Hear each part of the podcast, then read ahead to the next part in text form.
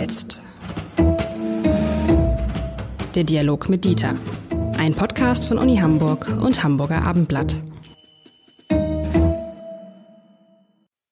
Herzlich willkommen. Mein Name ist Lars Heider und ich darf heute wieder diskutieren, sprechen und vielleicht auch streiten. Ich glaube heute nicht so richtig mit dem Präsidenten der Universität Hamburg, mit äh, Professor Dr. Dieter Lenzen. Herr Lenzen, wie jetzt? Unsere Frage ist heute Weihnachten. Wie feiern wir und wenn ja, mit wie vielen?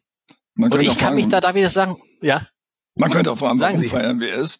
Äh, das können wir noch hinzufügen. Warum wüsste ich aber? Das, das aber wissen Sie, es ist so ein Moment, wo ich mich aufregen kann. Ich, ich, vielleicht geht es Ihnen auch so, weil ich finde es so irre, dass wir jetzt, also wenn man nur auf die Regeln schaut, ja, dass das also heißt, wir haben jetzt äh, Wochen, Monate lang haben wir nichts getan, niemand getroffen, die Enkelkinder haben die Großeltern nur mit drei Meter Abstand gesehen, keine Kontakte, nichts. Und jetzt sollen wir über Weihnachten genau das Gegenteil machen, um dann nach Weihnachten wieder genau das zu machen, was wir vorher machen. Entschuldigung, es leuchtet mir nicht ein, warum man nicht sagt, dieses Jahr ist Weihnachten halt auch mal in der größten Naturkatastrophe seit Menschengedenken für Deutschland äh, ein anderes Fest. Also ich finde das Wahnsinn, dass wir jetzt zwischen Weihnachten so tun, als ob das Virus dann mal kurz zehn Tage nicht da wäre. Ja, äh, dahinter steckt eine gewisse Fetischisierung des Weihnachtsfests, da haben Sie recht. Und man hätte sich äh, sicher auch anders entscheiden können. Ähm, zumal äh, die digitalen Möglichkeiten ja noch sehr unterschätzt werden. Man hätte auch darin investieren können. Ich habe gerade meinen Geburtstag mit meinen Kindern digital gefeiert an vier verschiedenen Orten und wir haben zur selben Zeit uns digital getroffen, haben gegessen und uns dabei gezeigt, was wir äh, gerade essen und äh, uns erzählt, wie es schmeckt äh, und äh, uns dabei über den Alltag etliche Stunden unterhalten, was äh, gerade so passiert ist. Das geht durchaus. Äh, das ist sicher bei nahen Verwandten ungewöhnlicher, die man vielleicht umarmt oder wo man enger nebeneinander sitzt, aber es ist schon ein Stück weit halt ein Ersatz, das muss man einfach sagen. Für manche Menschen, die diese Techniken nicht beherrschen, sicher eine Einschränkung. Aber das kann man ja herstellen, äh, das äh, möglich zu machen. Und wir müssen an diese Variante auch denken, denn es wird uns noch eine Weile beschäftigen und welches Virus dann als nächstes uns geschickt wird, wissen wir nicht. Gut, das ist ja erstmal, jetzt sprechen wir über Weihnachten. Ich habe auch schon, neulich Christian Drosten hat ja schon vor dem nächsten Virus gewarnt. Ich hoffe, dass das, dass das, dass die zeitlichen Abstände so bleiben wie in der Vergangenheit. Dann hätten wir alle 40, 50 Jahre so ein Problem. Aber nochmal, ich weiß nicht, wie es Ihnen ginge. Ich weiß nicht, wie Sie, vielleicht erzählen Sie gleich, wie Sie Weihnachten feiern. Aber ich könnte nicht guten Gewissens jetzt mit den Schwiegereltern und den Eltern und den Kindern an einem Tisch sitzen. Ja, äh, irgendwie so Abstand, irgendwie gar kein Abstand und unterm Tannenbaum und ja nicht wissend, im Zweifel hat irgendjemand das Virus und steckt irgendjemand anders an. Man kann doch, ich könnte Weihnachten nicht eine Sekunde genießen. Ja, das ist völlig richtig. Ähm, das ähm, ist eine Einschränkung und auch eine, die die Frage stellt, möchte ich den anderen das zumuten? Möchten die mir das zumuten? Vollkommen klar. Wenn es, äh, das ist aber leider nicht der Fall, einen leicht handhabbaren, selbst handhabbaren Test gäbe, der zuverlässig wäre, äh, dann wäre das Thema ja schon ein anderes, weil eine ja in sich geschlossene Gruppe sich total selber testen könnte und dann wäre zumindest für diesen einen Abend äh, Sicherheit. Ähm, ich bin davon überzeugt, dass diese Tests kommen werden. Das wird vielleicht noch ein bisschen dauern, wo auch dann viele andere, auch kulturelle Veranstaltungen davon profitieren könnten. Und äh, wenn das äh, sehr schnell geht und einfach zu handhaben ist, dann auch ein Konzert am Ende gar in der Elfi mit 2000 Teilnehmern realisierbar wäre. Äh, da müssen wir noch ein bisschen warten, aber das Weihnachtsfest ist natürlich etwas anderes. Es ist sehr schwer aufgeladen in der deutschen Geschichte und auch in der kontinentaleuropäischen Geschichte. Anders äh, als zum Beispiel in den USA, wo ja meinetwegen Thanksgiving ein viel wichtigerer Tag äh, ist, was das Zusammenkommen der Familie auch betrifft, Weihnachten auch ein Stück weit. Aber ja, es ist so aufgeladen äh, und ja auch deswegen nicht zufällig der Ort, an dem die meisten Aggressionen im Jahr sich auslösen. Äh, zumindest wird das dies Jahr dann nicht der Fall sein können, wenn sich alle daran halten, dass sie in kleinen Gruppen zusammenbleiben und nicht äh, in größeren. Ähm, ja, es ist auch aufgeladen, äh, weil es verbunden ist mit dem Gedanken der Geburt eines Gottes. Das heißt, es ist ja nicht irgendwas, was dort gefeiert wird, sondern das familiärste, was man sich vorstellen kann. Ein Kind wird geboren, es gibt ein Elternpaar, äh, es ist nicht irgendein Kind. Und dieser Aspekt äh, des Heiligen, der darin steckt, überträgt sich auf das Fest als solches. Es ist ja auch die heilige Nacht und es sind die heiligen Weihnachtstage und so weiter. Das heißt, das wegfallen zu lassen ist nicht einfach nur ein Familienfest wegfallen zu lassen, sondern ein Rest volkskirchlicher äh, Weihe, ähm, die selbst bei denen, die nicht kirchenorientiert sind oder nicht mal religiös sind, äh, doch im anthropologischen Sinne in den Köpfen steckt. Äh, und das ähm, ist ähm, vielleicht eine schwere Barriere, auf dieses kleine bisschen äh, Weihe im Jahr zu verzichten. Das heißt, die Politik hatte gar keine andere Wahl, als das zu erlauben?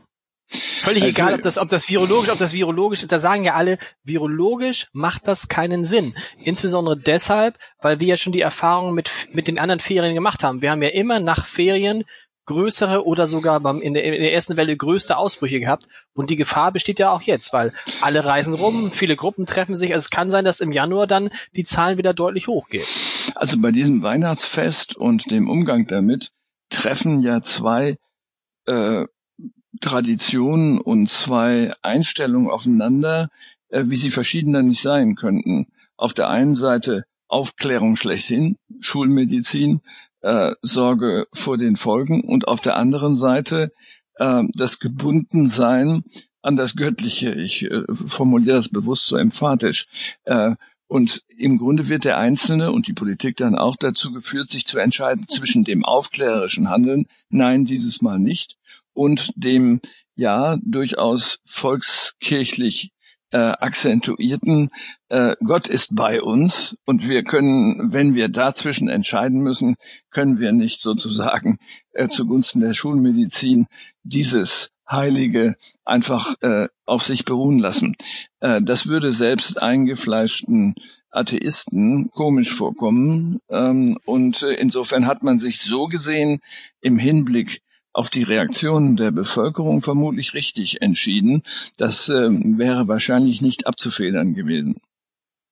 Aber jeder kann doch, also nochmal, ich will ja Weihnachten feiern, aber nur in meinem Hausstand sozusagen, also mit meinen Kindern. Und dann kann ich mir vorstellen, dass Weihnachten vielleicht auch besonders innerlich und besinnlich und nach all dem, was wir erlebt haben, besonders und vielleicht so besonders werden kann wie sonst nicht, wenn es einfach nur, sagen wir es mal, auch eine, Geschenke, eine Geschenkeschlacht war. Also das heißt ja nicht, dass Weihnachten dieses Jahr kein, kein heiliger Abend werden kann, sogar ein sehr heiliger Abend. Nur eben, man kann doch beides miteinander verbinden. Man kann Weihnachten feiern und man kann trotzdem seine Liebsten schützen. Und man kann ja. sie auch sehen digital. Ja, das Oder man kann ein, mit ihnen Weihnachtsspaziergang machen, das absolut. geht ja auch. Also ist, das ist eine Deutungsaufgabe und schon sind wir wieder, wie ja ganz oft, bei der Aufgabe der Medien.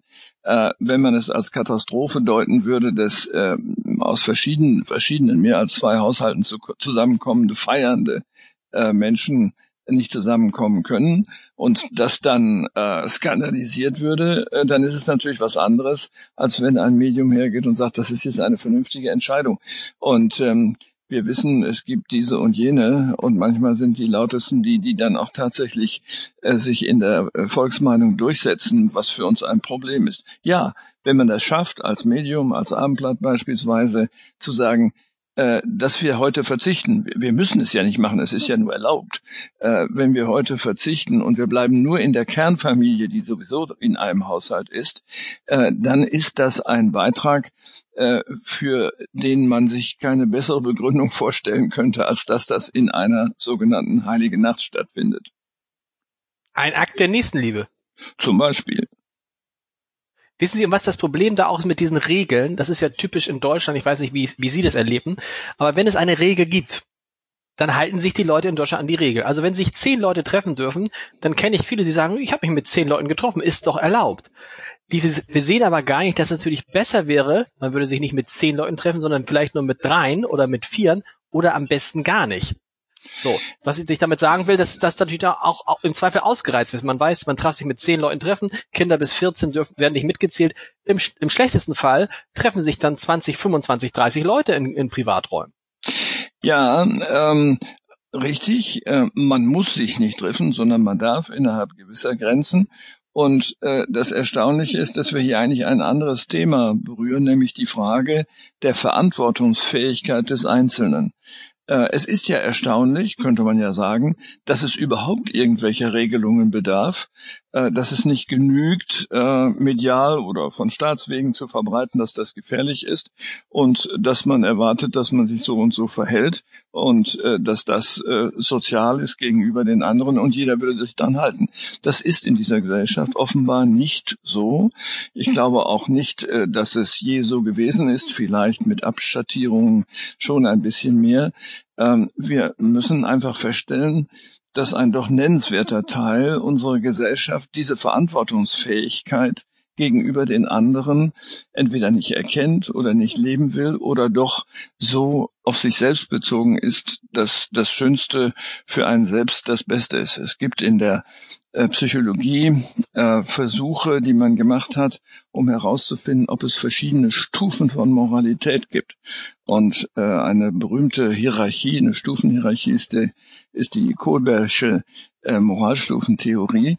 Und da ist die unterste, sozusagen die primitivste Form, die heißt, alles ist gut, was für mich gut ist. Das machen Kinder bis drei Jahren normalerweise.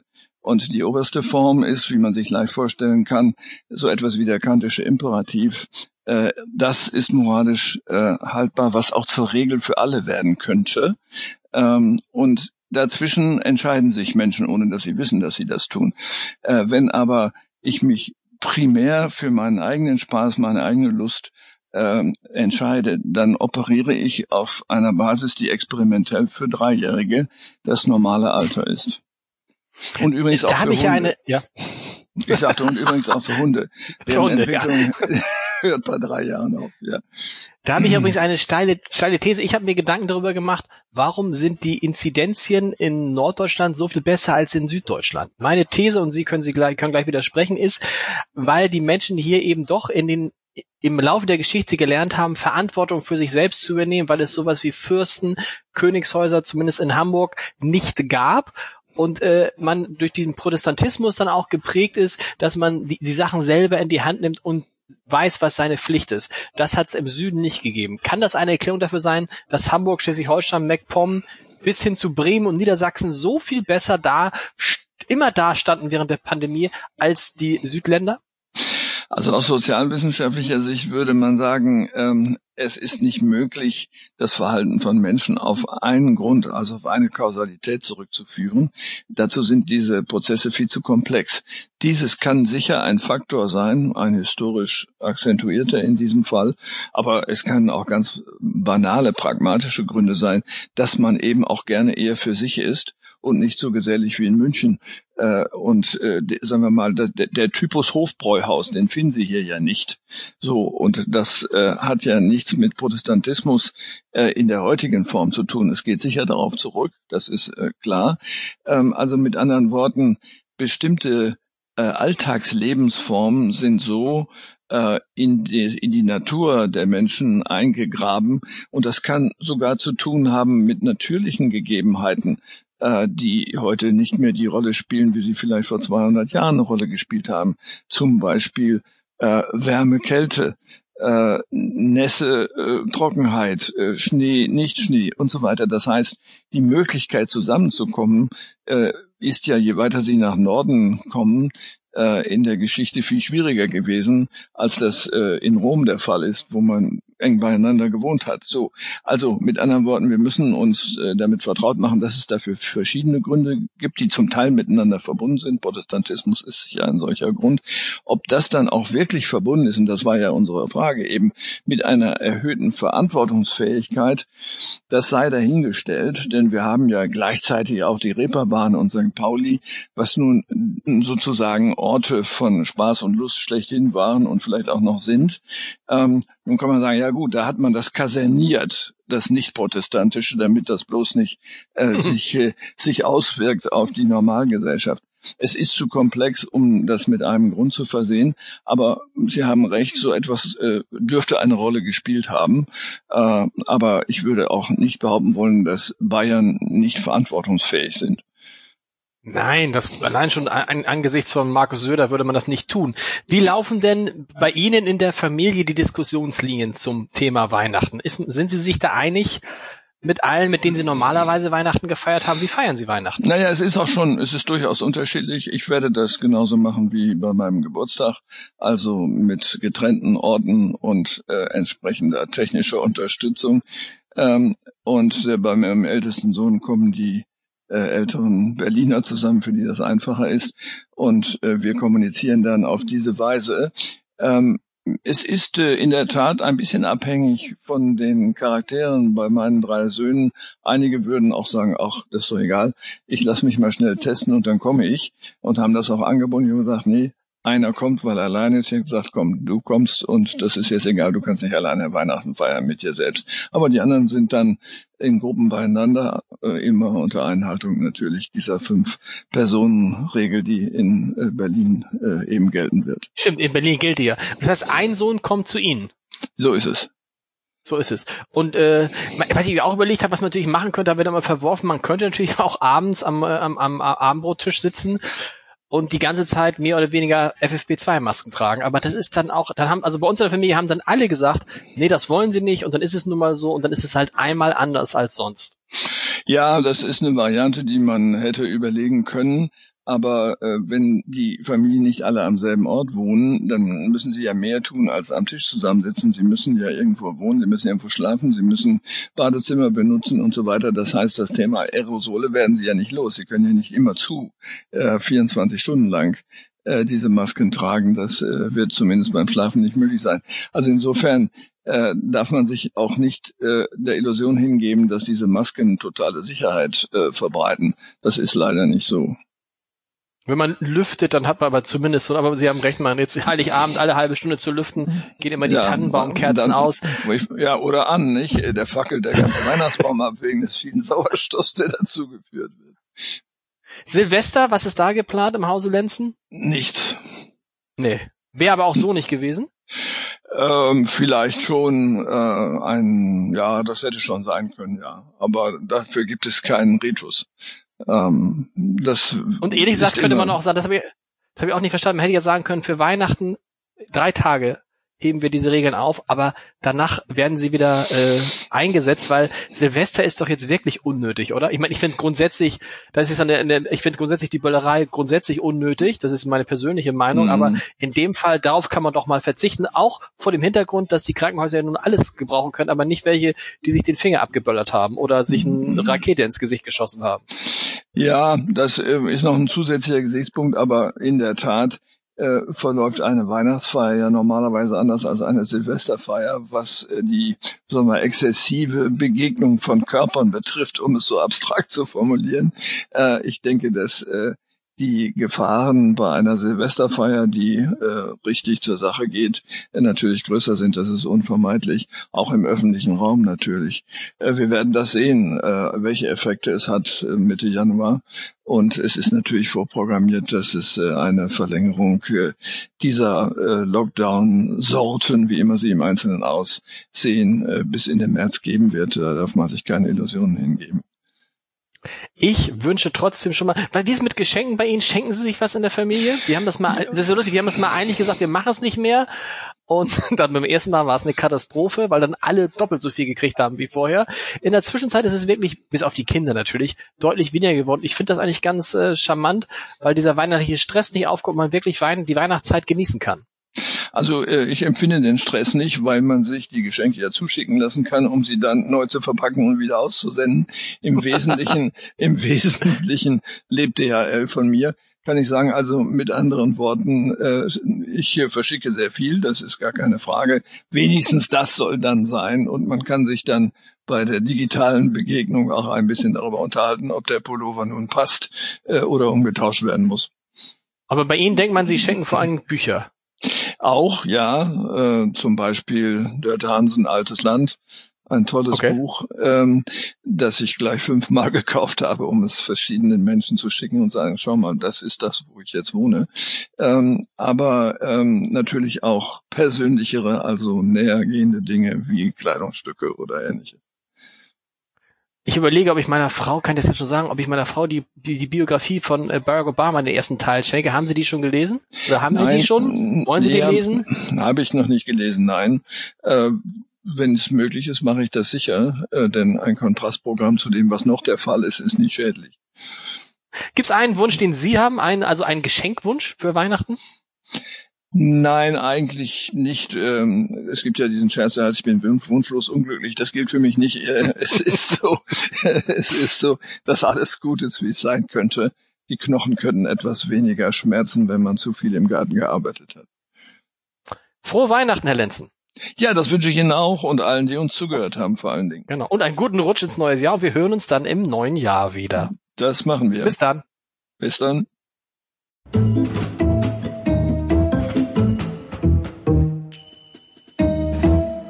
Weitere Podcasts vom Hamburger Abendblatt finden Sie auf abendblatt.de slash podcast.